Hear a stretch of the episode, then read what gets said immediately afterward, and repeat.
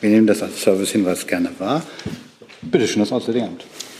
Ich habe eine Ankündigung zu machen zu einer Reise der Außenministerin. Äh, Außenministerin Baerbock wird heute Abend nach Tokio in Japan reisen.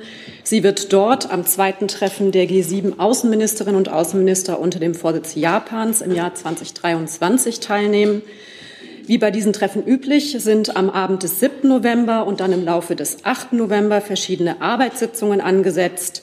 Themen werden unter anderem die Lage in Nahost, der russische Angriffskrieg gegen die Ukraine, Regionalfragen im Indo-Pazifik sowie die Zusammenarbeit mit den zentralasiatischen Staaten sein.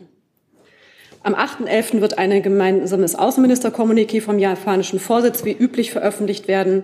Und am Ende des Treffens wird Außenministerin Baerbock vor Ort eine Pressekonferenz geben. Hierzu werden wir entsprechend nochmal genaue Uhrzeit auf dem üblichen Weg ankündigen. Die Ministerin wird am Rande des Treffens auch zu einem bilateralen Gespräch mit Außenministerin Japans zusammenkommen. Das war eine Ankündigung. Ich habe noch eine weitere, eine Konferenzankündigung äh, für Sie mitgebracht. Ähm, der Regierungssprecher hat es ja bereits letzte Woche ähm, erwähnt. Ähm, Außenministerin Baerbock lädt vom 9. bis 10. November zu der ersten jährlichen NATO Cyber Defense Konferenz ein, die im Auswärtigen Amt ausgerichtet wird. Die Konferenz baut auf den Beschlüssen des NATO-Gipfels im Juli 2023 auf. Sie wird hochrangige politische und militärische Entscheidungsträgerinnen und Entscheidungsträger aus den Hauptstädten der NATO-Alliierten zusammenbringen. Ähm, Ziel ist es, mit Blick auf den Jubiläumsgipfel, der ähm, in Washington im kommenden Jahr ansteht, über offene strategische und institutionelle Fragen mit Blick auf Cybersicherheit und Verteidigung zu beraten. Der Konferenzeröffnungsteil wird presseöffentlich sein. Außenministerin Baerbock und NATO-Generalsekretär Stoltenberg werden die Konferenz am Donnerstag um 16 Uhr mit Reden eröffnen. Anschließend wird die Außenministerin gemeinsam mit ihren niederländischen, albanischen und finnischen Amtskolleginnen und Kollegen sowie dem britischen Europastaatssekretär an einer Panel-Diskussion teilnehmen. Herzlichen Dank. Vielen Dank. Jetzt bin ich auch bei Atem. So, gibt es Fragen zur Akkreditierung, glaube ich nicht, die kennen wir alle. Ne? Äh, gibt es Fragen zu der Reise, zu dem G7-Treffen nach Japan? Herr Rinke, sind Sie da? Ja, eine Frage an Frau Deschauer äh, zu den Abstimmungen gerade äh, mit der japanischen Regierung. Es hat ja bei dem Nahost-Thema doch einige Differenzen im Kreis der G7 gegeben. Deswegen hätte ich ganz gerne von Ihnen eine Einschätzung gehabt, wie weit eigentlich äh, die japanischen und äh, die amerikanischen Verbündeten bei diesem Thema auseinanderliegen. Ich würde äh, die Gelegenheit nutzen zu sagen, dass wir uns ähm, auf die Konferenz konzentrieren und äh, die Ergebnisse der Konferenz, ich erwähnte es ja wie üblich in einem gemeinsamen Kommuniqué, was üblicherweise den gemeinsamen Stand der Überlegungen auch zu aktuellen Themen wie Nahost ähm, widerspiegeln wird. Dem kann ich natürlich nicht vorgreifen. Äh, die Konferenz hat noch nicht begonnen ähm, und äh, das Kommuniqué liegt noch nicht äh, hier äh, veröffentlicht vor. Zusatz? Darf ich nochmal nachfragen? Es hat ja keine gemeinsame G7-Erklärung, wenn ich das richtig sehe, zu ähm, Israel und äh, der Auseinandersetzung mit Hamas gegeben. Ähm, Sie erwarten also, dass es ein gemeinsames Kommuniqué geben wird. Ich referiere darauf, dass üblicherweise am Rahmen von G7 Außenministerinnen und Ministertreffen ähm, eine entsprechende Erklärung ähm, vorbereitet und angedacht wird und üblicherweise sie die ganze Bandbreite der Themen, die dort, dort adressiert werden, aufnehmen. Und über die Themen habe ich berichtet, die wir erwarten. Weitere Fragen zur G7-Konferenz? Das sehe ich nicht. Herr Jessen. Ich möchte doch noch mal an den äh, Kollegen Rinke anknüpfen. Äh, können Sie uns denn nicht sagen, mit welcher Voreinschätzung über Nähe oder Differenzen ähm, in den Positionen zum Nahostkonflikt äh, Deutschland oder die Außenministerin auf die Konferenz geht? Die, Konfer die Außenministerin blickt auf diese Konferenz äh, mit entsprechender ähm, Perspektive, dass sie im Kreise der besonders wichtigen wirtschaftlichen Partner der G7 einen intensiven Austausch zu den aktuellen großen Problemlagen dieser Welt und einen intensiven Austausch führen wird. Und dazu gehören natürlich der russische Angriffskrieg, aber auch ganz drängend die aktuellen Fragen rund um Nahost. Die, Dankeschön, davon geht man ja aus. Das beantwortet aber nicht die Frage, ob Sie uns sagen können, ähm, welche Nähe oder Distanz Sie zu den genannten besonders wichtigen äh, Partnern haben. Wir sind enge Partner der USA und Japans und den Diskussionen im Einzelnen kann ich schlichtweg an dieser Stelle Diskussionen und Austausch, die auf der Konferenz stattfinden und dann auch natürlich ins Detail der entsprechenden Positionierung gehen werden, kann ich an dieser Stelle nicht vorausgreifen. Weitere Fragen dazu? Das sehe ich nicht. Gibt es Fragen zur Cyberkonferenz im Auswärtigen Amt? Das sehe ich auch nicht. Dann kommen wir zu anderen Themen und Herr Tiede hat die erste Frage. Das ist eine Frage ans BMI, BMJ und vielleicht auch an Herrn Hebestreit. Äh, bei den Demonstrationen in Essen und Berlin wurde ein deutsches Kalifat beziehungsweise die Einführung der Scharia in Deutschland gefordert. Teilweise marschierten Männer und Frauen bei den Demonstrationen getrennt. Zumindest in Essen wurde durch die Polizei wurde dies durch die Polizei geduldet. Es, wurde, es gab nicht eine einzige Festnahme. Ist das aus Sicht der Bundesregierung hinnehmbar, also Teil von äh, der Meinungsfreiheit und der Vielfalt, oder müssen daraus Konsequenzen erwachsen? Und wenn ja, welche? Ja, ich fange mal an. Ähm, in Deutschland darf jeder seine Meinung frei äußern und friedlich demonstrieren. Aber die rote Linie ist, es gibt null Toleranz für antisemitische und israelfeindliche Hetze. Es gibt null Toleranz für Gewalt. Diese Linie muss unser Rechtsstaat durchsetzen. Mit Versammlungsverboten, wenn antisemitische Hetze droht, mit Einschreiten bei Versammlungen, wenn ähm, antisemitische Hetze gesehen wird. Hier ist hartes polizeiliches Einschreiten gefragt. Ergänzung des BMJ? Äh, ja, der Minister hatte sich ja auch am Wochenende schon zu den Demonstrationen geäußert und ähm, ja sein Bestürzen über so manche ähm, Äußerungen dort zum Ausdruck gebracht und eben betont, dass jetzt insbesondere wichtig sei, die Identitäten von Verdächtigen festzustellen und die Beweismittel zu sichern, damit es hier zu schnellen Strafverfahren kommen kann. Aber genau das ist ja in Essen nicht passiert. Also wie will man dann wissen, ob man, wie es vom Vizekanzler in seiner vielbeachteten Rede äh, gefordert worden ist, äh, ob man jemanden abschieben muss oder äh, den Aufenthaltstitel zumindest überprüfen muss? Äh, wie will man das feststellen, wenn man nicht einmal die Personaldaten aufnimmt, wie in Essen geschehen? Also nochmal daher dann die Frage, also wir haben referiert, wie die Rechtslage ist in diesem Land, aber ganz offensichtlich hat sich die Polizei zumindest in Essen nicht daran gehalten. Also welche Konsequenzen müssen da jetzt erfolgen? Die Bundesregierung hat an dieser Stelle und auch von dieser Stelle aus wiederholt darauf hingewiesen, dass es Gesetze gibt, die dann auch umgesetzt werden müssen. Insofern geht die Aufforderung an die jeweils örtlichen Behörden, so herausfordern das auch in einem Einzelfall sein mag, diese Gesetze zur Durchsetzung zu bringen. Ähm, wenn das jetzt in Nordrhein-Westfalen war, wäre der Ansprechpartner der nordrhein-westfälische Innenminister. Weitere Fragen dazu? Dazu? Nicht? Dann machen wir bei den Kollegen weiter. Gibt es weitere Fragen zu diesem Thema? Das sehe ich nicht. Hi, Tyler hier, Producer von Jung und Naiv. Ohne euch gibt's uns nicht. Jeder Euro zählt und ab 20 landet ihr als Produzenten im Abspann auf YouTube. Weiter geht's. Dann machen wir davon weiter. Vielen Dank, Richard Walker, Deutsche Welle. Eine Frage für Herrn Hebestreit. Ähm, es geht um den Videocall zwischen äh, Olaf Scholz und äh, Xi Jinping am Freitag. Ähm, die Informationen zu dem Gespräch ähm, kamen während der Regierungskonferenz raus. Das war eine relativ kurze Fassung. Sie wollten das nicht ergänzen. aber ich, wir wurden dann später von Seiten Xinhua, von chinesischer Seite, dann so ein Readout gegeben und das war viel ausführlicher. Es gibt einige bemerkenswerte Äußerungen drin. Ähm, dazu möchte ich Ihnen fragen. Ähm, da steht zum Beispiel, Xi hat gesagt, dass um die Nahostkonflikt und die Ukraine-Krise zu lösen, ist es notwendig, tiefer über Sicherheitsfragen zu denken. Ähm, und mit Be Betreff auf Russland, squeezing the security space of other countries, also das Quetschen des Sicherheitsraums von anderen Ländern, wird zu Eskalation von Konflikten führen. Ähm, wollen Sie das kommentieren? Also das, was in dem offiziellen chinesischen Readout zu sehen war aus dem Gespräch und wie hat äh, Bundeskanzler Scholz diese Äußerungen wahrgenommen? Vielen Dank für die Frage, die mir ja noch abermals die äh, grundsätzliche Position, die wir einnehmen, Gelegenheit gibt darzustellen, nämlich dass wir aus internen Runden, internen Telefonaten oder so das mitteilen, was wir für mitteilenswert halten und auch nicht beurteilen, was andere darüber sagen. Klar ist, dass wir in vielen Fragen unterschiedlich auf die Welt blicken mit unseren äh, chinesischen Partnern. Und ähm, das hat sich auch in diesem Videocall wieder gezeigt. Ähm, darf ich eine Nachfrage stellen? Also Sie haben ähm, in Ihrem Readout dann also die Gefahr von Atomkrieg erwähnt, ein großes Thema für den Bundeskanzler mit Blick auf Ukraine. In diesem langen Readout der chinesischen Seite war das nicht zu sehen. Also macht das Ihnen Sorge? Nein. Gibt es weitere Fragen zum Gespräch des Bundeskanzlers mit Xi Jinping? Gibt es nicht. Dann ist die Kollegin dran mit einem neuen Thema. Valerie Höhne, Tagesspiegel. Ähm, ich habe eine Frage ans Auswärtige Amt. Ähm, wie viele deutsche Staatsbürger sind aus Gaza inzwischen ausgereist und ähm, wie ist die Bundesregierung in Kontakt mit den verbleibenden deutschen Staatsbürgern im Gazastreifen? Und hätte auch noch eine Frage zu den Geiseln, wenn Sie erlauben. Wie ist der Kenntnisstand der Bundesregierung bezüglich der deutsch-israelischen Geiseln der Hamas?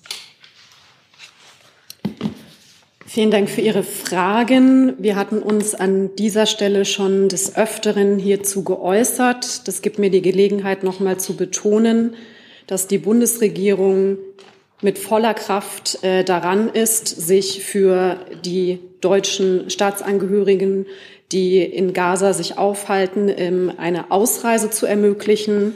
Ich glaube, wir hatten hier auch schon ausführlich erläutert, dass dies im vielfältige Gespräche mit internationalen Gesprächspartnern mit sich zieht, dass wir engstens uns abstimmen und natürlich auch, dass wir die deutschen Staatsangehörigen, so wie sie denn, so wir sie denn erreichen können, ähm, angesichts manchmal etwas instabiler Kommunikationslage, über die Mittel wie E-Mail, Landsleutebrief, Anrufe, SMS engstens versuchen informiert zu halten. Über eine Anzahl an Staatsangehörigen, die ausreisen konnten, hatten wir auch kürzlich zuletzt am Freitag informiert und das Auswärtige Amt hat sich dazu geäußert, dass über 30 Staatsangehörige ähm, Gaza verlassen konnten am Freitag. Die Frage zu den Geiseln, ähm, auch hier sind, ist die Bundesregierung bestrebt, mit aller Kraft und größter Anstrengung ähm, entsprechend sich für in Gesprächen mit internationalen Partnern ähm, für eine Freilassung dieser Personen einzusetzen.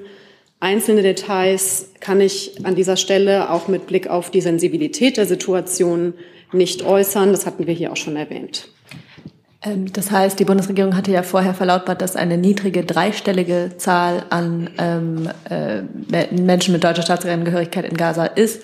Das heißt, ähm, das gilt weiterhin. Das ich habe jetzt nur nicht nochmal ähm, in, insgesamt ausgeführt, ich glaube, weil wir hier schon einen sehr intensiven Austausch hatten. Ich hatte gesagt, dass es gelungen ist, worüber wir erleichtert waren, aber natürlich sind nicht alle Menschen bisher die Möglichkeit gehabt, auszureisen, ähm, dass über 30 Personen am vergangenen Freitag ausreisen konnten und wir dies entsprechend auch öffentlich gemacht hatten. Danke. Herr Tofik Niat. Frau Deschor, zwei Fragen. Ähm, ein israelischer Minister hat äh, gedroht mit einem Atombombenangriff auf Gaza. Er wurde zwar suspendiert, aber ist weiterhin im Kabinett drin. Und eine zweite Frage zum Westjordanland. Da wurde heute ein ARD-Fernsehteam festgehalten durch das israelische Militär. Der Korrespondent, seine Mitarbeiter wurden bedroht. Ähm, da hätte ich eine Reaktion dazu.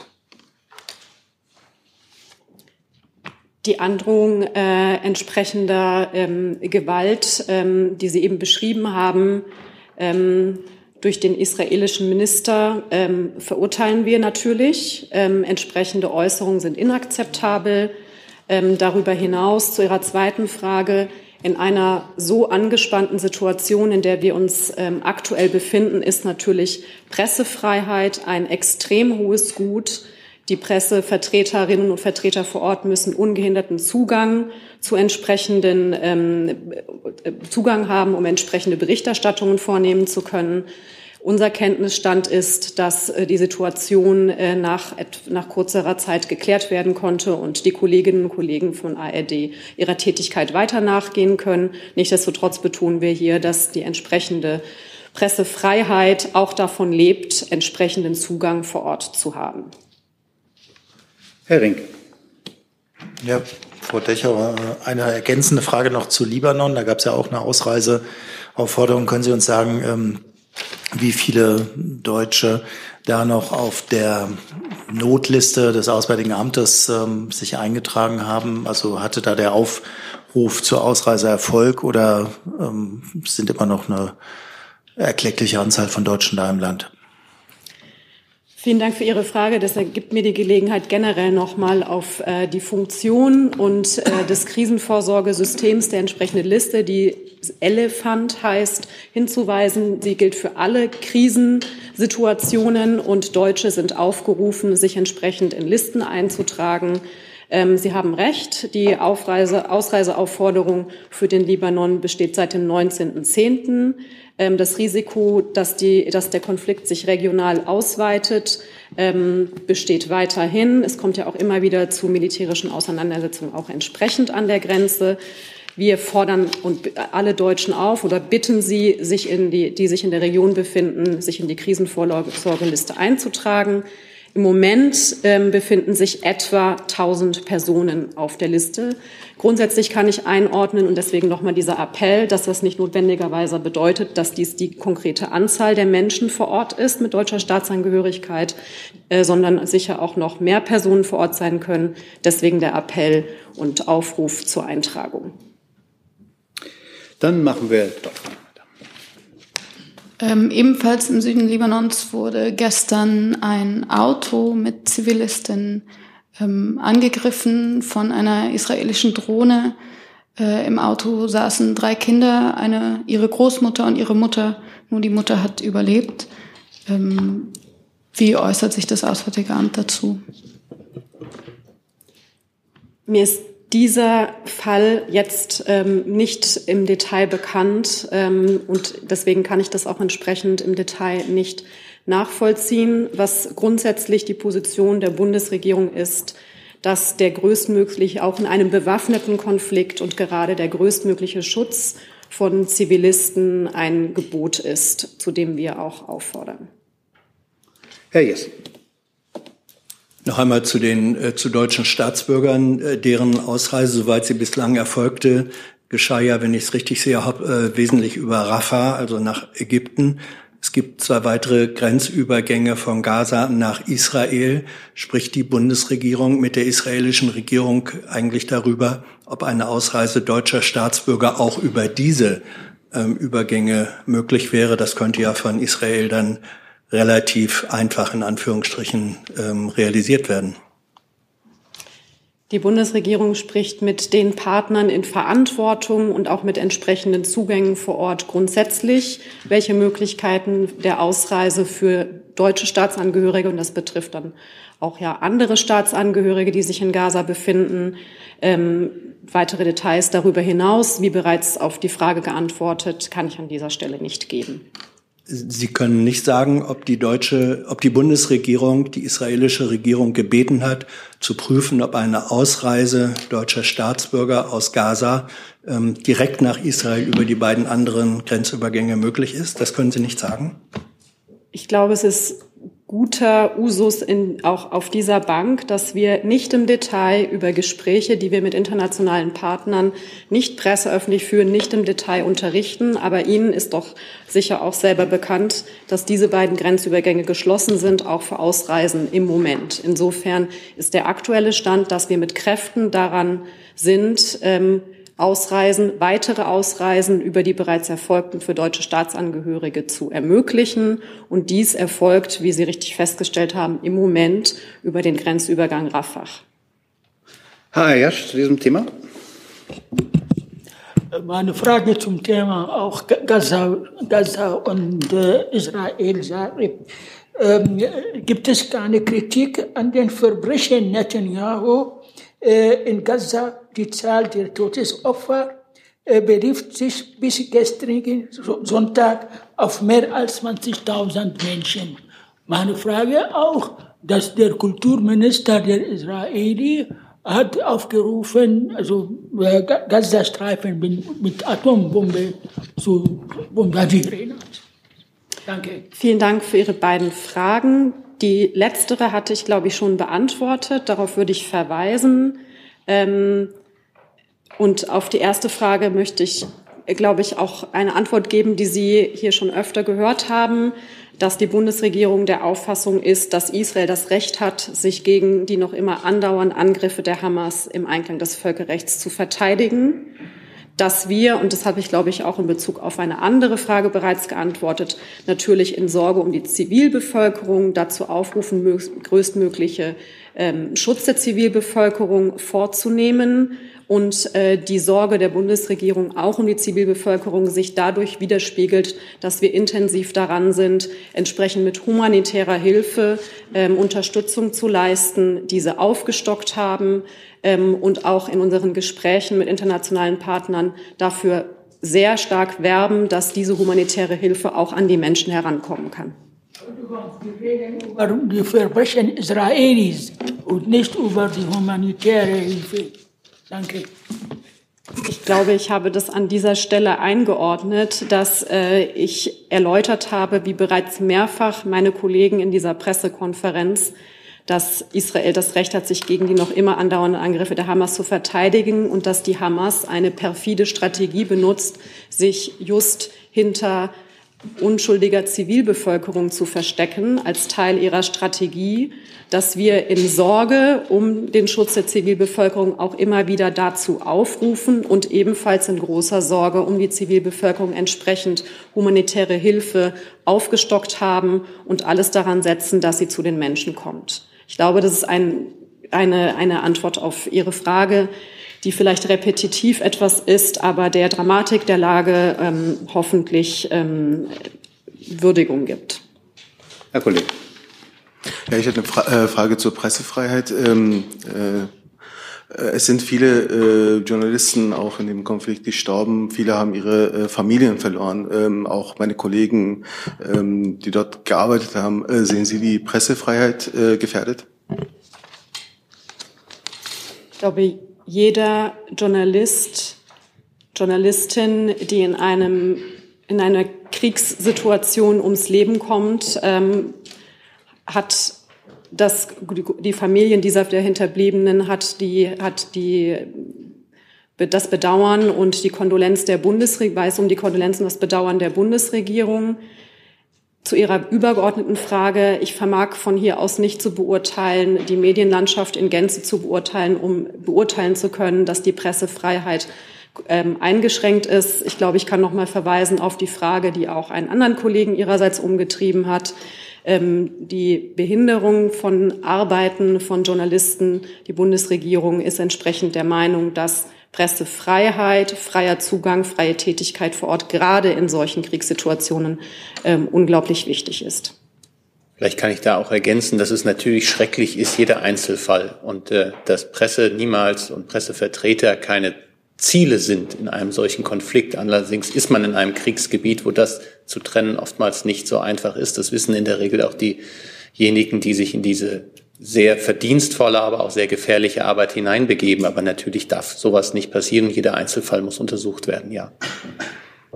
Zusatz? Darf ich vielleicht doch eine Zusatzfrage stellen? Sie stellen immer äh, den zivilen Schutz im Vordergrund, auch in den Gesprächen, die der Kanzler geführt hat.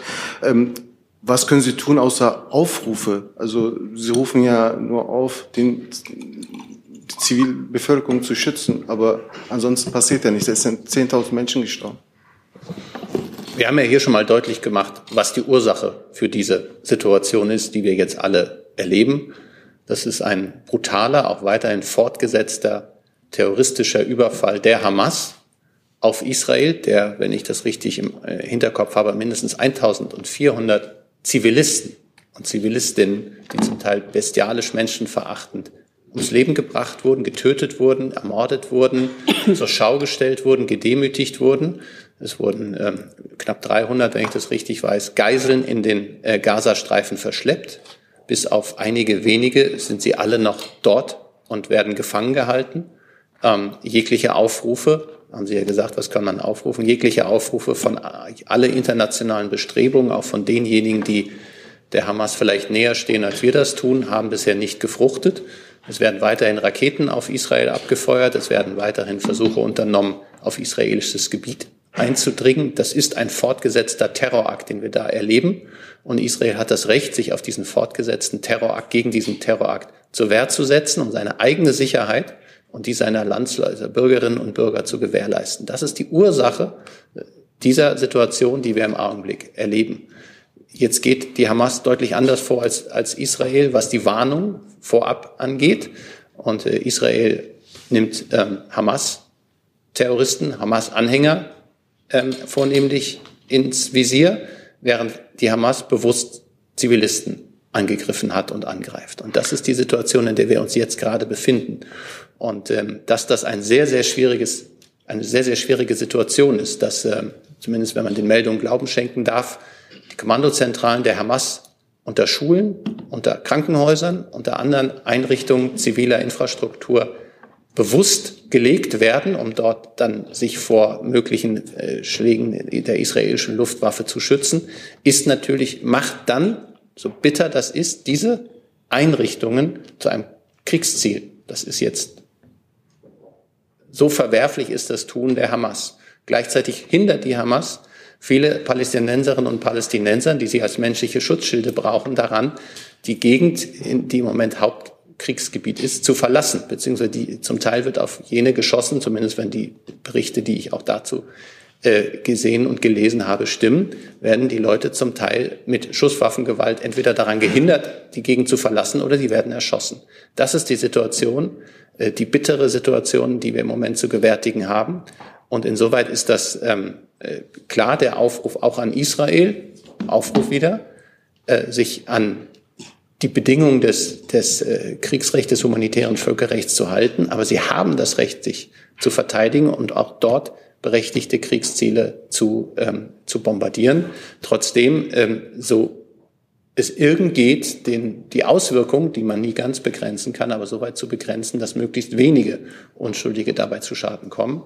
Und äh, das ist unser Appell. Daran, damit reden wir in all unseren Gesprächen mit unserer israelischen Freundinnen und Freunden. Auch ähm, der amerikanische Präsident und all diejenigen, die sonstens äh, mit Israel eng in Kontakt stehen, tun das immer wieder. Und ähm, wir haben auch den Eindruck, dass das in Israel sehr wohl vernommen wird. Frau Kollegin. Sie sprechen jetzt schon wieder von Warnungen, die Israel ähm, ausgesprochen haben soll, um, um die Zivilbevölkerung in Gaza zu, zu schützen. Ähm, jetzt ist erneut das Internet ausgefallen. Das ähm, ist auch am vergangenen Wochenende mehrmals passiert. Wie sollen diese Warnungen ausgesprochen werden, äh, wenn überhaupt keine Verbindung zum, zum Mobilnetz oder auch zum Internet ähm, da sind? Ich würde das eine mit dem anderen nicht vermischen, weil diese Warnungen natürlich seit Wochen ergehen ähm, äh, in, in Gaza dass äh, man äh, Gaza-Stadt nach Möglichkeit Richtung Süden verlassen soll. Das erklärt oder rechtfertigt aber nicht, dass das Internet dort ausfällt oder, oder abgedreht wird oder so etwas. Das sind zwei unterschiedliche ähm, Maßnahmen, die ich da an der Stelle nicht miteinander vermischen würde. Aber natürlich ist es auch an der Stelle so, dass das seit langem geht und trotzdem äh, muss es natürlich, und dafür setzt sich die internationale Gemeinschaft ein, dafür äh, haben wir uns in all den Gesprächen, die Außenministerin, der äh, Bundeskanzler in den Gesprächen eingesetzt, dass für diejenigen, die im Gazastreifen, die kommen ja nicht aus dem Gazastreifen raus, dass es für die äh, Nahrung, Wasser, ähm, Elektrizität und ähnliches bereitgestellt werden kann, damit sie in dieser furchtbaren Situation das Lebensnotwendigste wenigstens haben. Dann machen wir der Mitte.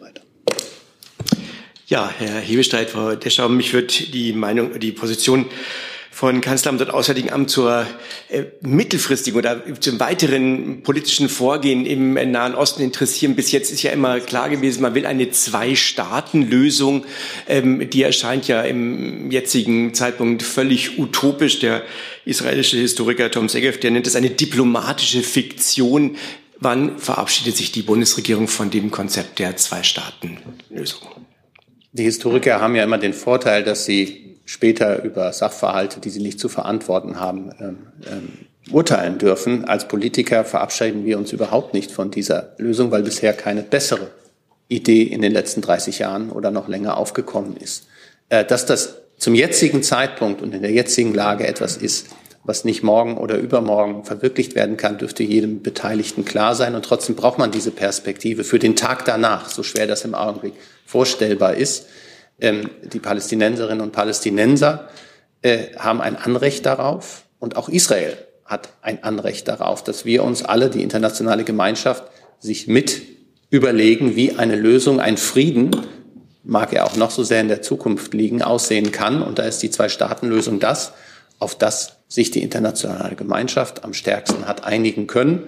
Und äh, für den Historiker Sege vielleicht, es gab mal eine Situation, die ich bin ein bisschen älter, aber scheint mir gar nicht so lange her gewesen zu sein, dass es für eine Sekunde so aussah, ähm, dass man sie sogar erreichen könnte. Und insoweit ist sie nicht so absurd, wie sie im Augenblick, und da gebe ich dann doch dem Historiker recht, im Augenblick erscheinen mag.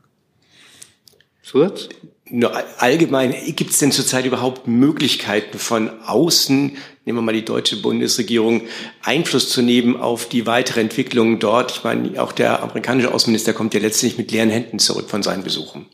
Ich glaube nicht, dass das, dass, dass die, also das Langfristige spielt im Augenblick keine riesige Rolle. Wir versuchen gerade eine akute Krise. Wir haben jetzt über die hohe Zahl von Opfern geredet. Wir haben über die, den hohen Grad der Zerstörung, auch der Hoffnungslosigkeit in Teilen des Gazastreifens gesprochen. Da versuchen wir jeden Tag humanitär etwas zu bewegen, ähm, das Leid der, der Zivilbevölkerung zu lindern. Es geht weiterhin darum, die Geiseln, die immer noch im Gazastreifen festgehalten werden, darunter auch einige Deutsche, ähm, diese Geiseln frei zu bekommen. Das ist im Moment das Akute und ich glaube gerade die äh, Diplomatie, die der amerikanische Außenminister Blinken da auf bewundernswerter Weise zutage fördert und wie viel äh, er auch mit unterschiedlichen äh, Akteuren der Region ähm, am Sprechen ist, ist alles andere als leere Hände.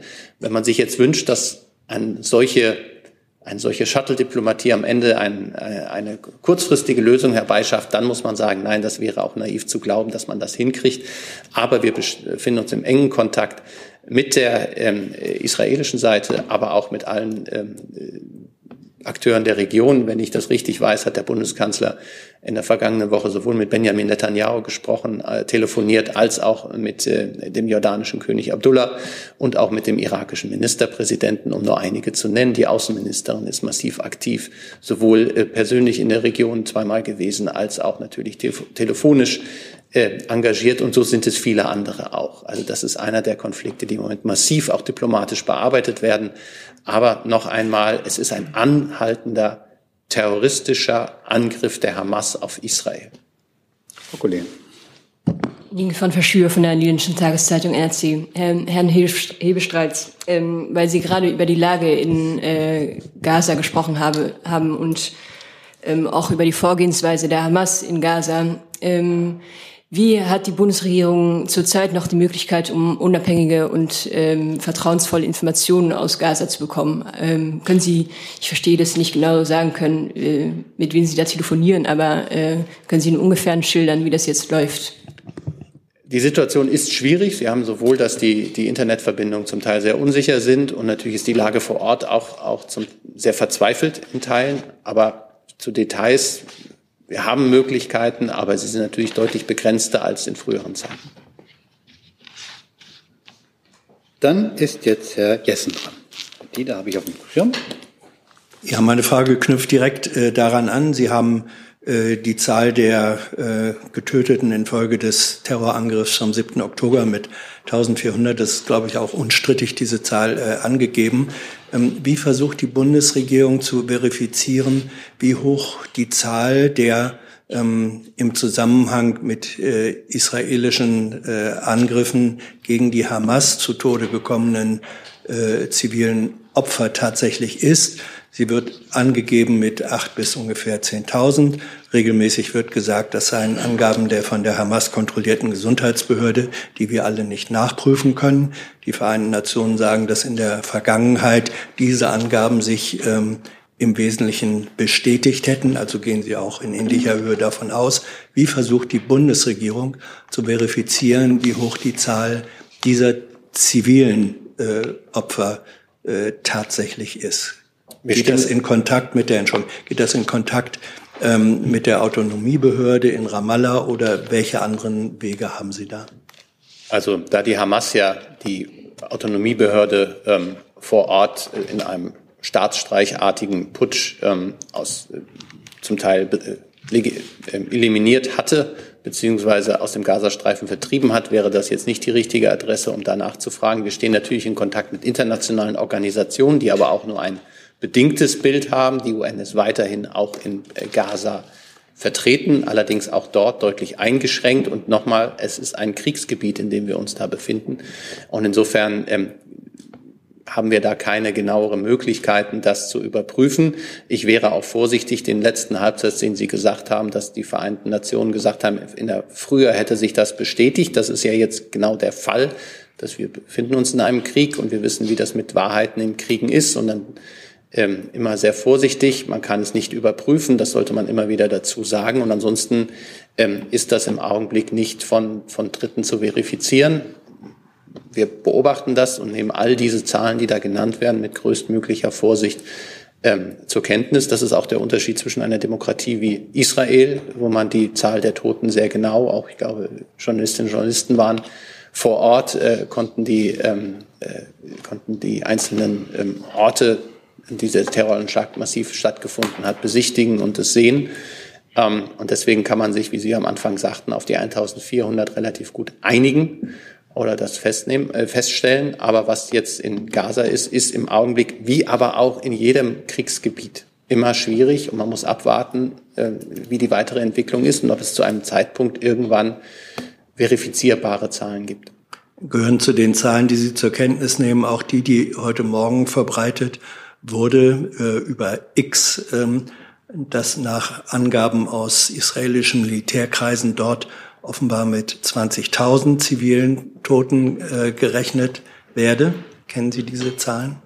Ich kenne ganz viele Zahlen, aber wie wir die dann handhaben und umgehen und ob sich da auf etwas bezieht, was man perspektivisch sieht in diesem Waffengang oder schon etwas, was man sagt, das ist der, die Zahl Status jetzt. Ähm, so genau habe ich mich als Regierungssprecher in den letzten vier Stunden damit nicht beschäftigt. Danke. Frau Kollegin. Ich möchte auch daran anknüpfen, Herr Hebestreit, Sie haben gerade ja richtigerweise gesagt, in Zeiten des Krieges ist es enorm schwierig mit der Wahrheit. Es ist auch besonders schwierig, in Gaza ähm, bestimmte Sachen zu überprüfen. Bemüht sich denn die Bundesregierung äh, darum, auch zu überprüfen, ob wirklich hinter jedem ähm, Ziel der Attacken Israels auch Hamas-Kämpfer stehen. Ich meine, das behauptet die israelische Regierung momentan. Es gibt viele Hinweise darauf, dass das nicht in jedem Fall auch so ist. Ähm, genauso jetzt auch wieder der Fall im Libanon, ähm, wo die israelische Regierung jetzt behauptet hat, es hätte sich um ein, äh, ein, ein Fahrzeug gehalten, was dazu genutzt werde, Terroristen ähm, zu transportieren. Das waren jetzt aber drei Kinder, eine Großmutter und die Mutter. Ähm, genau, wie, wie können Sie das überhaupt überprüfen? Auch, ich weiß gar nicht, ob das äh, Angelegenheit der Bundesregierung, der Bundesrepublik Deutschland ist, so etwas zu verifizieren, sondern es ist die Grundhaltung, dass wir sagen, wir gucken auf all das, was wir an Informationen bekommen, wie weit sie verifizierbar sind. Ähm, meine journalistische Karriere liegt schon etwas hinter mir, aber ich weiß noch, zu meinen Zeiten hatte man immer zwei Quellen, bevor man was äh, in die Zeitung geschrieben oder über den Rundfunk getickert hat. Und genauso ist das ein ordentliches Vorgehen hier. Und jeder weiß, wie das in Kriegssituationen ist, sind auch aufgeladene Situationen. Und äh, ich möchte nicht in der Haut äh, von jemandem stecken, der da Befehle zu erteilen hat und vielleicht auch nicht derjenigen, der die Befehle zu befolgen hat. Insofern ähm, all diese Informationen, die uns erreichen, immer mit einer gewissen Grundskepsis zu betrachten. Das heißt nicht, dass das alles Quatsch ist, aber es heißt eben vorsichtig sein, prüfen, abwarten und im Zweifel auch den Mut haben, die Kraft haben zu sagen, wir wissen es nicht. Wir können es nicht genau verifizieren. Wir müssen abwarten. Ähm, das sollten wir uns alle zumuten und ähm, nicht nur in der Regierung. Na gut, jetzt hat ja die Bundesregierung wirklich wiederholt ähm, zugesagt, an Israels Seite zu stehen. Israel könne sich, dürfe sich ähm, unbedingt verteidigen. Ähm, und da ist, ist ja, so. da ist ja nun mal der Kern dessen, ähm, auch zivile Ziele anzugreifen, ähm, basierend äh, auf der Aussage, man, man greife damit Hamas-Tunnel an und so weiter. Ähm, insofern wäre es doch da total wichtig, ähm, das zu überprüfen, ob das auch wirklich geschieht, ob das in der Vergangenheit wirklich geschehen ist. Ähm, sonst wäre das ja ein, eine Art Freifahrtschein ähm, ähm, alles zu bombardieren, was im, Ga in, im Gazastreifen ist. Das wäre fatal. Ähm, und ich glaube, der Unterschied ähm, in den Kriegsparteien ist, dass Israel eine Demokratie ist und soweit ich informiert bin, die einzige Demokratie im Nahen Osten, die natürlich auch sich immer wieder rechtfertigen muss vor der eigenen Öffentlichkeit, vor einer kritischen journalistischen Öffentlichkeit und vor der Weltöffentlichkeit, die da auch sehr kritisch drauf guckt. Und insofern der Glaube, Israel würde ähm, flächenmäßig ähm, undifferenziert zivile Dinge bombardieren, würde ich jetzt ähm, klar in Abrede stellen. Natürlich haben wir Informationen, dass ähm, dass die Hamas sehr gezielt, und das wissen auch diejenigen, die in, äh, im Gazastreifen in den letzten Jahren ähm, tätig gewesen sind, ähm, auch sehr gezielt ihre Kommandozentralen an Einrichtungen, wie ich das anfangs nannte, die auch der zivilen Infrastruktur angehören, ähm, errichtet haben, um eben genau das zu erreichen, dass sie dadurch einem Zugriff entzogen werden, weil es sonst zivile Opfer geben könnte oder eben zivile Infrastruktur zerstört wird.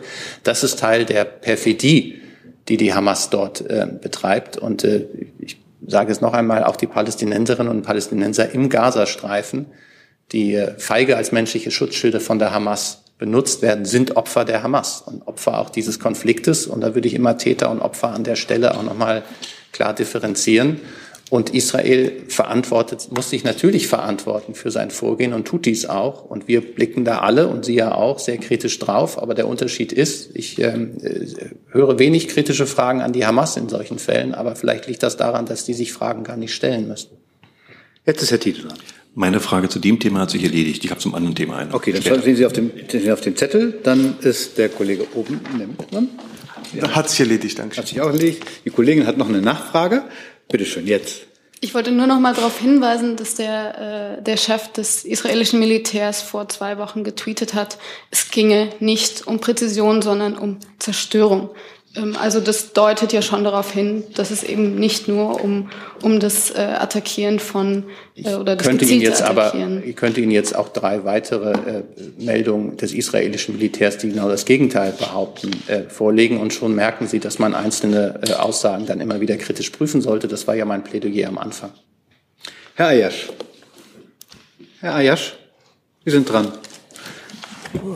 Ich habe eine Frage wegen Thema Hamas und äh, Israel und, und äh, diese Chaos dort. Trägt die Bundesregierung nicht mitverantwortlich über diese äh, Chaos-Situation äh, in Gaza, die Krieg zum Beispiel dort? Die Bundesregierung auch ist mit, mitverantwortlich davon. Ich kann mich erinnern, es war im Jahr 2005, als die Regier äh, Nationalregierung in Palästina zwischen Hamas und, äh, und äh, PLO, die Bundesregierung damals von äh, ehemalige Entwicklungsministerin Frau Fitzroy Zoll, sie hat damals zum Beispiel die Fatah-Minister empfangen, aber lehnt ab von äh, PLO und lehnt ab angeblich von Hamas. Das ist auch also Mitschuld davon. Und auch was die Bundesregierung ist keine heilig. Bundesregierung ist nicht heilig, Israel ist auch nicht heilig und die Araber auch nicht. Zum Beispiel in Taliban. Taliban-Regierung. Herr Jasch, kommen Sie doch zu Ihrer Frage. Die Frage ist, glaube ich, ob die Bundesregierung äh, mitverantwortlich ist. Das ist alles mit, mitgemacht. Ja. Ich glaube, die Frage ist verstanden worden. Lassen wir der Bundesregierung Zeit zum Antworten. Ja, Dialog, Dialog ist immer besser. Ja, ich glaube, darauf können wir uns äh, sofort verständigen, dass Dialog in dieser Situation oder in jeder Situation immer gut ist. Ob es eine Mitverantwortung der Bundesregierung in den letzten, ähm, wenn die das 2005 rekurrieren, sind das 18 Jahren für den aktuellen Fall gibt. Das ist dann vielleicht doch wieder für Herrn Sege von ähnliche Historiker eher eine Frage, als dass es die aktuelle Bundesregierung beantworten könnte. Gibt es weitere Fragen zu diesem Komplex? Das sehe ich nicht. Dann ist Herr Tiede jetzt mit einer neuen Frage, einem neuen Thema dran.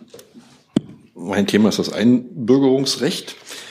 Der FDP-Politiker Wolfgang Kubicki stellt den beschlossenen Entwurf des äh, und auf den Koalitionsvertrag zurückgehenden die zurückgehenden Änderungen beim Einbürgerungsrecht in Frage. Ich zitiere ihn, er räumt ein, geht auf den Koalitionsvertrag zurück, aber wir haben mittlerweile eine, der stammt aus einer ganz anderen Zeit, wir haben einen anderen Stand. Wir haben in den vergangenen Wochen viel über importierten Islamismus und Antisemitismus gesprochen und dies als massives Problem für die deutsche Gesellschaft definiert. Immer noch Zitat. Mit einer entsprechenden automatischen Einbürgerung bei Geburt in Deutschland wird dies wird dieses Problem nicht kleiner, sondern mutmaßlich nicht mehr zu bewältigen sein. Zitat Ende. Herr Kubicki, meine Frage, plant die Bundesregierung Änderungen oder soll das Gesetz aus Sicht der Bundesregierung so kommen wie bisher? Grundsätzlich äußern wir uns ja zu Meldungen aus dem parlamentarischen Raum nicht. Da ich aber einen, den Kollegen Kubicki sehr schätze, weise ich ihn nur darauf hin, aber es wird er wissen, dass wir in unserem Gesetz zur Modernisierung des Staatsangehörigkeitsrechts ausdrücklich aufgenommen haben, Zitat, antisemitisch, rassistisch oder sonstige menschenverachtend motivierte Handlungen sind mit der Menschenwürdegarantie des Grundgesetzes für die Bundesrepublik Deutschland unvereinbar und verstoßen gegen die freiheitlich-demokratische Grundordnung im Sinne des, dieses Gesetzes und würden dann einer Einbürgerung auch entgegenstehen. Insofern ist die Sorge, die Herr Kubicki berechtigterweise formuliert, sogar in diesem Gesetz, und da sehen Sie, wie weitblickend man manchmal ist, schon Rechnung getragen. Dann waren Sie nicht, gleich, nicht weitblickend genug, weil Herr Kubicki bezieht sich auch auf die automatische Einbürgerung von dann hier geborenen Kindern. Die haben noch nicht, also die haben ja noch nichts verbrochen. Da haben Sie aber recht. Die haben auch noch nichts verbrochen. Dazu, Frau Kollegin, oder zu einem anderen Thema? Dazu, bitte schön. Äh, ja, eine Frage am äh, Innenministerium. Ähm, an diesem Donnerstag sind ja äh, überall in Deutschland Erinnerungsveranstaltungen zum 9. November. Und ähm, ich wollte gerne wissen, ob es dazu einen äh, Bundes-, also einen deutschlandweiten Plan gibt, ähm, wo die Polizei sich darauf vorbereitet oder wie die Behörden sich darauf vorbereiten. Vielleicht können Sie dazu etwas sagen. Die Sicherheitsbehörden beobachten die Lage sehr aufmerksam. Das ähm, gilt generell, das gilt insbesondere seit dem 7. Oktober und das gilt auch noch mal ganz besonders an ähm, solchen Gedenktagen. Frage beantwortet? Naja, das heißt, ähm, äh, also es gibt jetzt keinen besonderen Plan äh, dazu. Ich glaube schon, dass die Sicherheitsbehörden sehr genau wissen, was für ein Tag, was für ein Tag wir es dazu zu tun haben. In erster Linie ist das erstmal wieder, das ist unbefriedigend, wenn man das im, im, im Bund fragt, Sache der Länderpolizeien, die sich darauf natürlich einstellen, aber auch die Bundespolizei unterstützt da nach Kräften. Und ähm, viele Vertreterinnen und Vertreter der Bundesregierung haben sich auch nochmal deutlich klar ge geäußert dazu, dass es Aufgabe des Staates ist, die jüdischen Einrichtungen zu schützen und insbesondere an einem solchen ähm, geschichtsträchtigen Datum wie dem 9. November ist das natürlich selbstverständlich. Der Bundeskanzler wird in der Synagoge eine, äh, am 9. November eine Grundsatzrede halten und ähm, viele Vertreterinnen und Vertreter der Bundesregierung werden auch aktiv sein. Und ähm, ansonsten sind die Sicherheitsbehörden auch auf die Herausforderungen, die dieser Tag mit sich bringt, natürlich eingestellt. Frau Kollegin. Nicht nur jüdische Einrichtungen in Deutschland äh, sind ak äh, aktuell akut bedroht und, und, brauchen deshalb natürlich dringend auch mehr Schutz. Ähm, auch muslimische Einrichtungen äh, befinden sich in, in, einer sehr bedrohten Lage aktuell. Die Claim-Allianz äh, gegen antimuslimischen Rassismus meldet letzte Woche, dass es zehn Anschläge auf Moscheen gab in Deutschland innerhalb von 2,5 Wochen nach dem 7. Oktober ähm, und, und unzählige andere Angriffe gegen Muslime und arabische Menschen in Deutschland. Ähm, was sagt die Bundesregierung dazu und wie ähm, sollen diese Einrichtungen und wie sollen muslimische Menschen in Deutschland geschützt werden? Ich glaube, das ist ein ganz wichtiger Punkt, weil wir natürlich in dieser Debatte ganz stark differenzieren müssen. Und ähm, jegliche Anschläge, Angriffe ähm, aus religiösen oder aus sonst wie geachteten Gründen heraus sind absolut inakzeptabel. Äh, das ist nicht nur verboten, sondern äh, wird auch verfolgt. Und natürlich, genau wie der Aufruf äh, unter anderem des Bundeskanzlers daran ging, dass äh, das auch ein Gebot des Zivilen, der Zivilcourage ist, an, den, an der Seite unserer jüdischen äh, Mitbürger und Mitbürgern zu stehen, gilt das genau das Gleiche gegen diejenigen, die aufgrund ihres Glaubens anderweitigen Angriffen ausgesetzt sind. Und deswegen ist es wichtig, da auch stark zu differenzieren zwischen denjenigen, die demonstrieren und Parolen rufen, die nicht okay sind, ähm, die verfassungswidrig sind, die das Existenzrecht Israels in Frage stellen oder antisemitische Parolen ähm, rufen und denjenigen, und wir haben fast fünf Millionen äh, Menschen muslimischen Glaubens in Deutschland, ähm, die dann natürlich jedes Recht haben, auch geschützt und äh, ohne Ressentiment zu begegnen, ihren Glauben zu leben. Gibt es weitere Fragen zu diesem Komplex? Herr Rink. Ja, direkt da anschließend äh, eine Frage ans Innenministerium, ob Sie uns, was Anschläge auf Moscheen angeht, vielleicht auch mit Zahlen versorgen könnten. Ähm, die Bitte nehme ich gerne mit. Jetzt so aus dem Stand kann ich Ihnen keine aktuellen Zahlen nennen. Herr Jessen? Äh, eine Frage, die in diesen Komplex äh, gehört, ans BMI. Ähm, es wird berichtet, dass Ermittler von einer deutlich gestiegenen Anzahl von antisemitischen äh, Hasskommentaren berichten, die nun prioritär verfolgt werden sollen. Können Sie uns dazu etwas sagen? Ja, es ist zutreffend, dass wir eine große Zunahme der Verbreitung von rechtswidrigen Inhalten im Internet äh, mit Bezug zum Krieg in Nahost sehen. Ähm, diese Inhalte reichen von antisemitischen Postings, vereinzelten Aufrufen zum bewaffneten Kampf bis hin zur perfiden zur Schaustellung von Täter- und Opfervideos in sozialen Medien. Stehen dazu mit den Plattformbetreibern im engen Austausch, um gegen diese Äußerungen vorzugehen und nützen alle Möglichkeiten zur Löschung, also auch die Behörden selbst.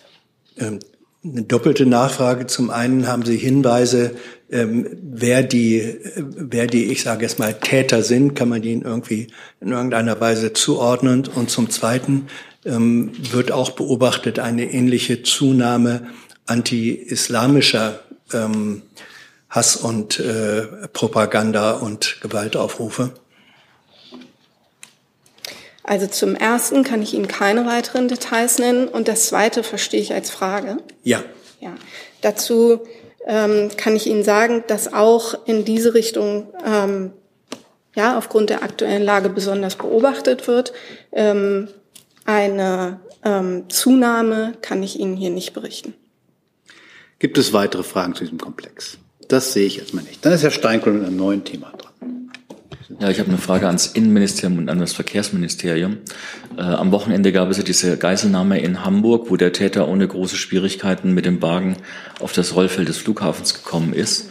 Ähm, sind Sie der Ansicht, dass die bestehenden Sicherheitsvorkehrungen ausreichen oder muss danach geschärft werden?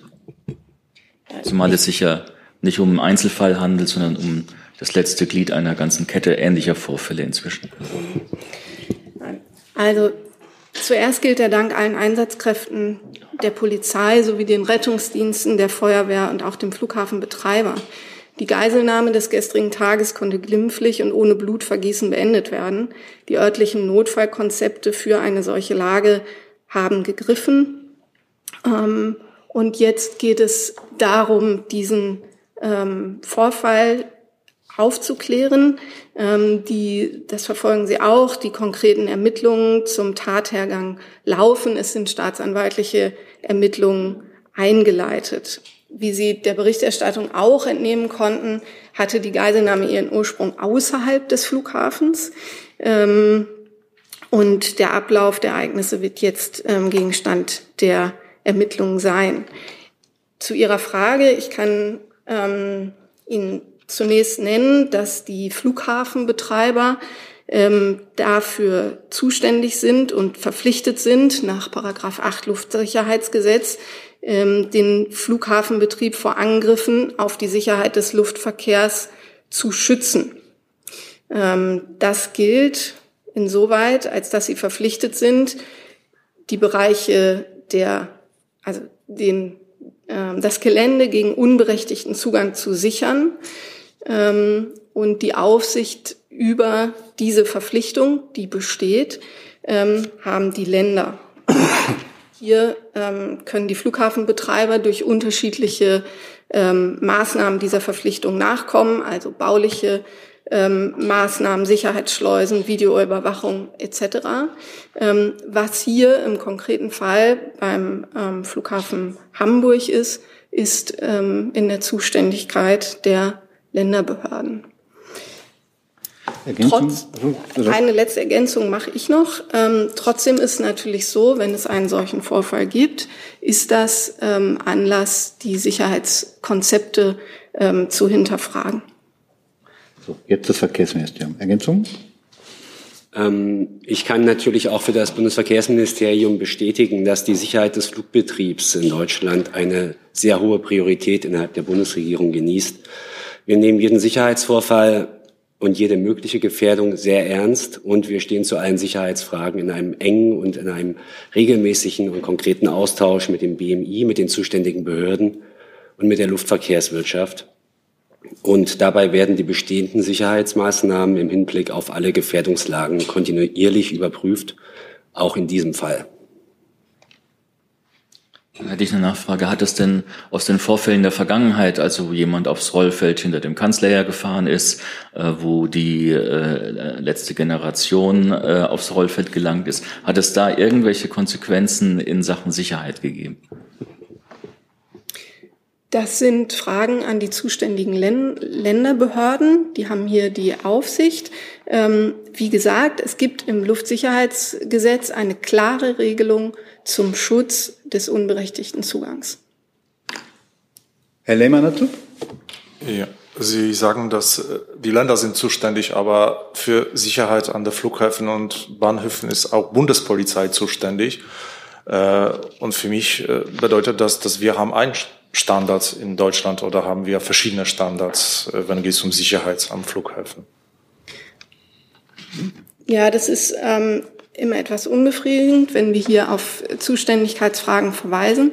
Aber es ist so, der Zugang ähm, ist eine Frage, den die Betreiber ähm, sichern müssen. Die Sicherheit auf dem Flughafen ist eine Frage, wo eine Zuständigkeit der Bundespolizei besteht. Hier in diesem konkreten Fall genau so hatten Sie ja auch gefragt, geht es im ersten Schritt um den Zugang zu dem Flughafengelände. Zusatz? Meine Nachfrage, gibt es überhaupt eine Überlegung, ein Sicherheitskonzept generell zu überarbeiten? Auch da will ich nochmal darauf verweisen, es gibt Paragraph 8 Luftsicherheitsgesetz, die Verpflichtung, den Zugang ähm, zu verhindern, den unberechtigten Zugang auf das Flughafengelände. Herr Tiede dazu auch wenn es generell in der Zuständigkeit der Länder liegt, aber sorgen sich dann die Bundesinnenministerin und der Bundesverkehrsminister zumindest darum, dass man von Flughäfen nicht nur easy abjetten kann, sondern dass man da auch relativ easy draufkommt? Ich glaube, es hat mein Kollege gesagt, wir sind im engen Austausch mit den zuständigen Behörden und auch mit den Betreibern der Flughäfen. Macht es Ihnen aber Sorge? Also beobachten Sie das mit Sorge? Es ist nicht der erste Fall, wie der Kollege schon ausgeführt hat, also dass man in engen Austausch ist. Klar, das ist die Formel, die man dann da bringt. Aber aktueller Anlass, ein Mann mit einem Auto bringt über ein ganzes Wochenende einen kompletten Flughafen zum Erliegen. Er kommt da einfach so drauf. Beobachten solche Entwicklungen, ähnlich wie bei den Klimaklebern, die Bundesinnenministerin und der Bundesverkehrsminister das mit Sorge. Ich hatte das gesagt, dieser Fall wird intensiv nachbereitet. Ähm, dabei möchte ich es belassen. Wir haben auch bereits bei äh, ähnlichen Vorfällen in der Vergangenheit immer wieder deutlich gemacht, dass äh, die Sicherheit von Flughäfen oberste Priorität haben muss. Natürlich verfolgen wir diese Entwicklungen. Wir sehen uns das ganz genau an und ähm, sofern dann Konsequenzen zu ziehen sind, dann äh, werden diese auch gezogen. Aber da muss erstmal eine Analyse natürlich angestellt werden und dem kann ich jetzt hier auch nicht vorgreifen. Frau Höhn. Ähm, offenbar wurden ja noch keine Konsequenzen aus beispielsweise der letzten Generation gezogen. Oder ist es was, was wir nicht mitbekommen haben? War das schon mal Thema bei der Innenministerkonferenz oder soll es Thema werden? Also wie gesagt, zu den Konsequenzen ähm, bitte ich Sie auch, sich an die zuständigen Länder ähm, zu wenden. Zur, ob es Thema war bei einer Innenministerkonferenz, das müsste ich prüfen. Lehmann nochmal dazu? So, meine kurze Frage. Nach Ihrer Einschätzung sind die deutschen Flughäfen sicher?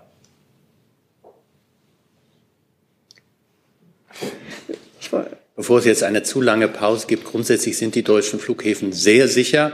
Das, was wir jetzt erfahren haben oder erlebt haben in Hamburg, zeigt ja, äh, dass es auch immer wieder Lücken im Konzept gibt, beziehungsweise jemand mit hoher krimineller Energie und offenbar ja auch sehr verzweifelt es schafft, auch solche Lücken dann zu nutzen. Und ähm, da gibt es dann die Nachbereitung, dass man genau sich anschaut, äh, wie es dazu zustande kam und wie man sowas vorbeugt. Ich wollte auch zu Frau Höhne noch beim Thema ähm, letzte Generation. Als häufiger Nutzer des Berliner Flughafens ist mir zumindest aufgefallen, dass sich da einiges verändert hat, ähm, was die Sicherung des Flugfeldes äh, angeht. Und das auch nochmal ist nicht Sache der Bundespolizei, sondern das ist erstmal der Flughafenbetreiber, die, die also damit Geld verdienen, dass da Flugzeuge starten und landen, die dafür sorgen müssen, dass niemand unberechtigt aufs Flugfeld kann. Und ähm, dass kein Konzept so gut ist, dass es nicht auch äh, noch besser werden kann, ist auch klar. Aber auf die grundsätzliche Frage, ähm, sind das jetzt, uns sind jetzt drei Fälle bekannt gewesen, wenn ich noch diesen äh, Fall desjenigen, der in der Kanzlerkolonne sich eingeschleust haben soll, äh, hinzuzähle. Das ist jetzt noch kein generelles Problem, aber auch da weiß ich, dass ich, da ich unlängst eine solche Fahrt am gleichen Flughafen mitmachen musste, erhebliche Vorkehrungen getroffen worden sind, dass das nicht nochmal passiert. Herr Jessen dazu? Nee, das war zum äh, anderen, Thema. Thema. Ja. Alles klar, dann äh, schreibe ich Sie unten drauf. Ähm, dann machen wir in der Mitte. Entschuldigung, ich kann, ich kann auch noch sagen, äh, was die Frage der Sicherheit der deutschen Flughäfen betrifft. Es ist so, dass die Sicherheit der Flughafengelände beziehungsweise die Sicherung der Flughafengelände in Deutschland den Anforderungen der ICAO entsprechen beziehungsweise diese teilweise auch übererfüllen. Insofern ja, die deutschen Flughäfen sind im internationalen Vergleich sehr sicher. Gut. Gibt es weitere Fragen zur Geiselnahme in Hamburg und der Sicherheit der Flughäfen? Das sehe ich jetzt nicht. Dann machen wir in der Mitte. Kirsten Gierschig, Report München. Ich hätte Frage ans Innenministerium und ans Außenministerium. Ich würde gerne mit dem Innenministerium anfangen. Ähm, es geht um irreguläre Migration über Russland. Wir stellen fest, dass ja über die deutsch-polnische Grenze äh, eine starke Zunahme an irregulären äh, Einreisen da ist und dass davon ein sehr großer Anteil, zum Teil zwei Fünftel, zum Teil die Hälfte, ähm, ihren Ursprung in Moskau hat, über Belarus kommt. Ähm, die Visavergabe wurde zuletzt ausgeweitet von Russland an Staaten wie Syrien oder Afghanistan. Und ähm, meine Frage wäre, das Bundesinnenministerium hat ja schon 2021, also noch unter der alten Regierung, einen Themenbericht gemacht, äh, Szenarien für Migration als Ansatzpunkt hybrider Bedrohungen und tatsächlich davor gewarnt, dass ausländische Staaten oder hybride Akteure, wie es genannt wurde, äh, zur Destabilisierung äh, Deutschlands gezielt Migration nach Deutschland fördern würden. Jetzt sehen wir, dass das im Fall von Russland zumindest diese Förderung der Migration durch Vergabe von Visa und zumindest nicht Hinderungen von Schleppern äh, stattfindet. Inwieweit wurde denn von der neuen Bundesregierung, was diese Warnung vor diesen hybriden Bedrohungen angeht, äh, Maßnahmen getroffen und inwieweit wird auf diese akute Anstieg reagiert? Ja, wir haben ähm, das Thema Kontrollen im Grenzbereich hier am Freitag ja schon ausführlich erörtert und auch in der letzten Woche. Ähm, die Grenzkontrollen sind verstärkt worden. Ähm, zugleich fragen Sie nach den hybriden, ähm, den hybriden Aspekten. Ähm, auch diese ähm, werden intensiv nachverfolgt von den Sicherheitsbehörden. Äh, Nachfrage, wie denn konkret? Es wird analysiert, ob hier ähm, Muster erkennbar sind und dann wird entsprechend darauf reagiert. Äh, und wie sieht so eine Reaktion aus? Entschuldigung. Naja, sie, ähm, die Reaktion kann beispielsweise so aussehen, dass die ähm, Kontrollen entsprechend verstärkt werden und auch Informationen mit anderen Behörden darüber geteilt werden. Also ausländischen Behörden? Nein, erstmal ähm, sozusagen im Verbund der Sicherheitsbehörden. Mhm. Hatten Sie noch eine Frage das Auswärtige Amt? Genau, das Auswärtige Amt, genau, Entschuldigung. Also wir hatten ja 2021 schon mal eine sehr starke äh, Anzahl von Einreisen in die EU über Belarus und damals wurde das ähm, unter anderem wurde dem dadurch begegnet, dass von der EU aus Druck auf äh, die Fluggesellschaften gemacht wurde, die ähm, potenzielle Migranten nach äh, Belarus geflogen haben.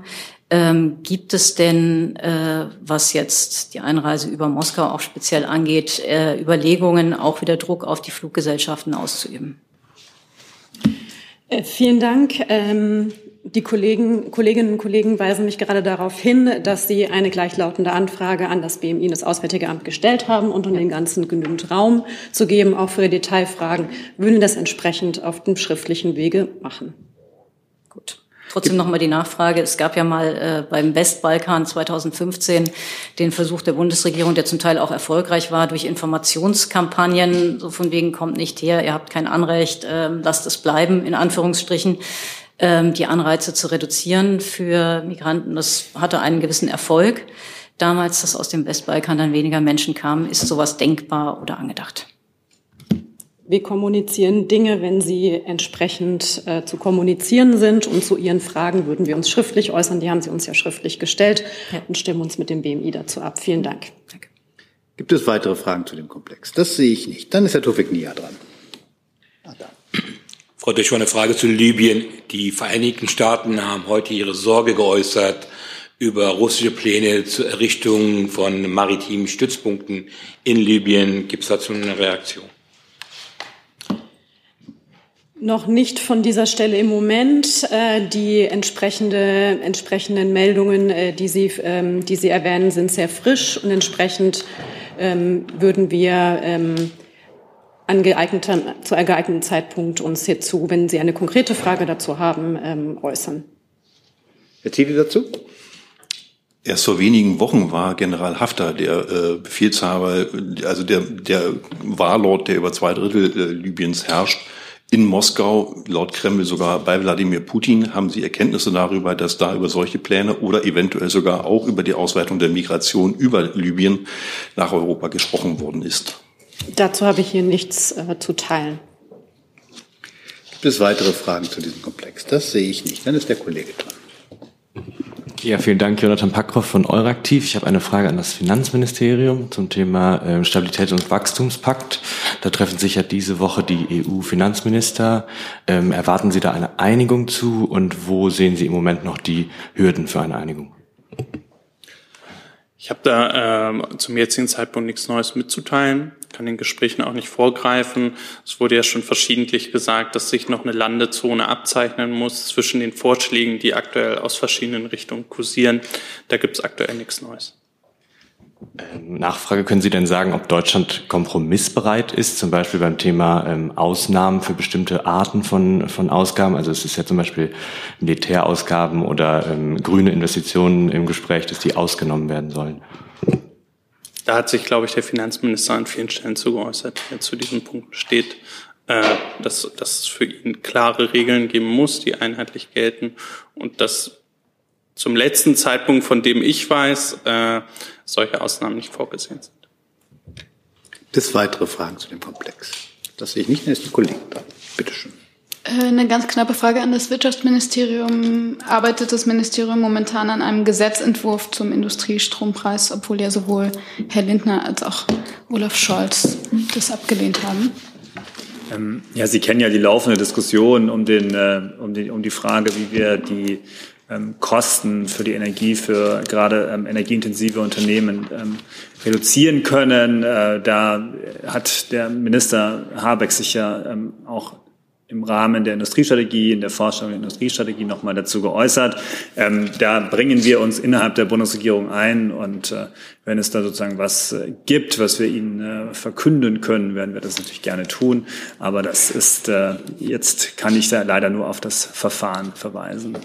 Also Sie können mir nicht beantworten, ob das Ministerium gerade an einem Gesetzentwurf arbeitet? Also ganz konkret äh, ein Gesetzentwurf, das ist ja dann, äh, bevor sozusagen die Bundesregierung ja Gesetzentwürfe einbringt, steht ja erstmal eine Einigung ähm, über Änderungen ähm, äh, im Raum und äh, ähm, dann ist das, ist das sozusagen der, der Schritt, der dann kommt. Dann ist ja auch immer die Frage, na, wo wird genau was geändert? Äh, das hängt natürlich von Details ab. Und dann fragt sich ja, stellt sich auch die Frage, wer dann auch für so einen Gesetzentwurf dann federführend wäre. Ja. Herr Rinke dazu. Ja, direkt dazu auch eine Frage an Herrn Wagner unter dem Hebestreit. Äh, diese Debatte haben wir ja nun schon einige Monate. Ich wollte einfach mal so nach der zeitlichen Perspektive fragen. Also kann man erwarten, dass da innerhalb der Bundesregierung in diesem Jahr noch eine Entscheidung fällt? Ich glaube, die Bundesregierung ist intensiv dabei, die Lasten, die durch die hohen Energiepreise, äh, die auf die Bürgerinnen und Bürger wie auf die Unternehmen zugekommen ist, aufgrund des russischen Überfalls auf die Ukraine und deren Folgen, sich darum zu kümmern. Das ist nicht einfach. Äh, wir haben das hier mehrfach die Gemengelage oder die Problemlage ähm, aufgerissen und ähm, ich bin sehr überzeugt, dass wir da zeitnah mit etwas auf Sie zukommen, ähm, was auch diesem, dieser Herausforderung gerecht wird. Hey Leute, diese Folge wird diesmal präsentiert von unserem Partner, äh, äh, Partnern, der Junge Naiv Crowd. Tausende Menschen, die uns jeden Monat mit Geldgeschenken beglücken. Danke dafür und jetzt geht's weiter. Klingt ja wie eine Ankündigung. Dann freuen wir uns drauf. Gibt es weitere Fragen zu diesem Komplex? Das sehe ich nicht. Dann hat der Jessen für heute die letzte Frage. Ja, Frage an Herrn Hebestreit, Thema Schuldenbremse.